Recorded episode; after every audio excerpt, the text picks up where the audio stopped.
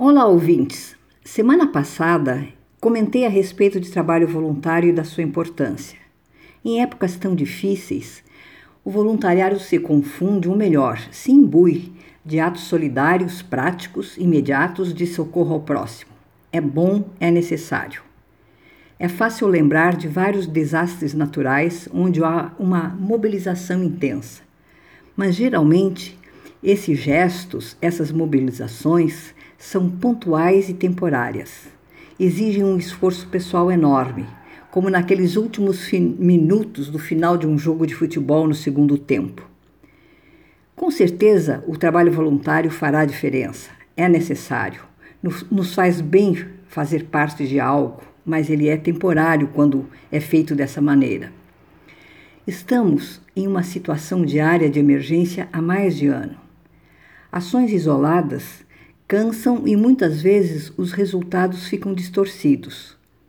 Recebem mais atenção justamente os que têm mais condições de solicitar colaboração e tornar-se visíveis. Os tradicionais invisíveis continuarão carentes de apoio. Insisto aqui no convite para um trabalho voluntário mais efetivo, mais concreto, mais duradouro. Quem está em casa sofrendo isolamento são os idosos, os que mais se ressentem da solidão. Seja com a saída dos filhos de casa ou com a aposentadoria, o tempo foi preenchido em tempos atrás, né? Tipo dois, 2019, né? Esse tempo era preenchido com encontros sociais na comunidade, viagens e passeios. Agora, essa solidão pesa muito na qualidade de vida colabora para o surgimento de problemas como depressão ou ansiedade. Sem sair de casa, podemos pertencer a grupos de amigos via internet e conviver com familiares através da nossa telinha. Mas o fator de uma ação voluntária tem uma contribuição muito além do gesto solidário, pois além de contribuirmos com o coletivo, nós nos enriquecemos pessoalmente. É gratificante ser produtivo fortalece a alma e o coração, nos dá combustível para seguirmos adiante. A situação descrita acima vale para qualquer pessoa que esteja no grupo de risco e com isolamento obrigatório. Existem áreas de trabalho consideradas essenciais, mas os idosos ou pessoas com deficiência foram afastados.